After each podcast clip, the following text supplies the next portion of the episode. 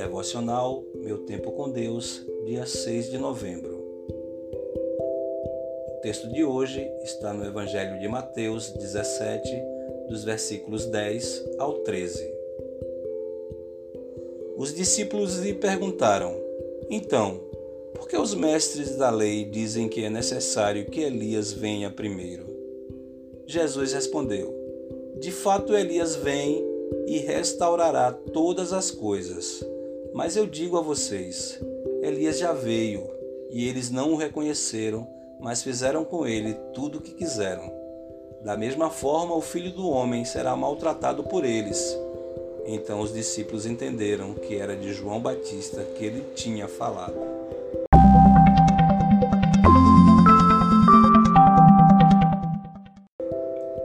Tema de hoje: Continue a restauração.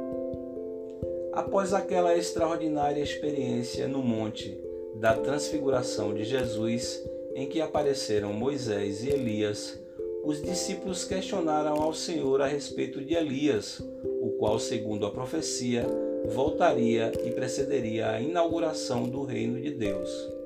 Jesus então esclarece o que já havia dito outra vez. João Batista é o Elias que precede a inauguração do reino. Movendo-se na unção de Elias, João atuou na conversão dos pais aos filhos e vice-versa. Isto é, João atuou no coração da própria nação de Israel, suas famílias.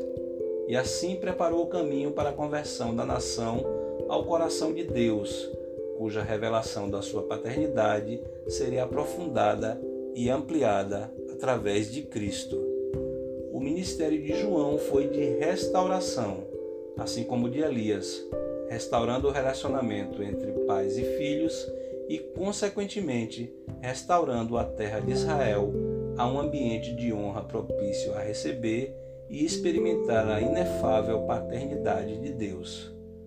Um ministério como o de Elias e João Batista também irá preceder a segunda vinda de Cristo.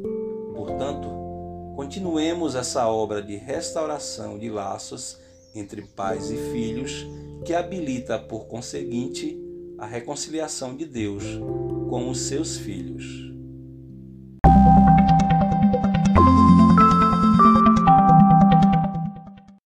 Reflexão do dia: Como anda o desenvolvimento do ministério da reconciliação que me foi confiado?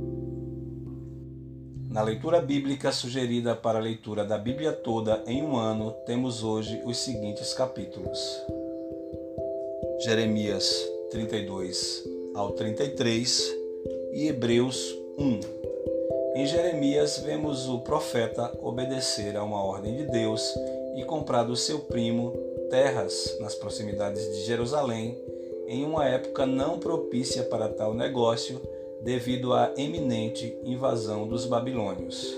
Tudo isso para que depois se cumprisse as promessas de Deus.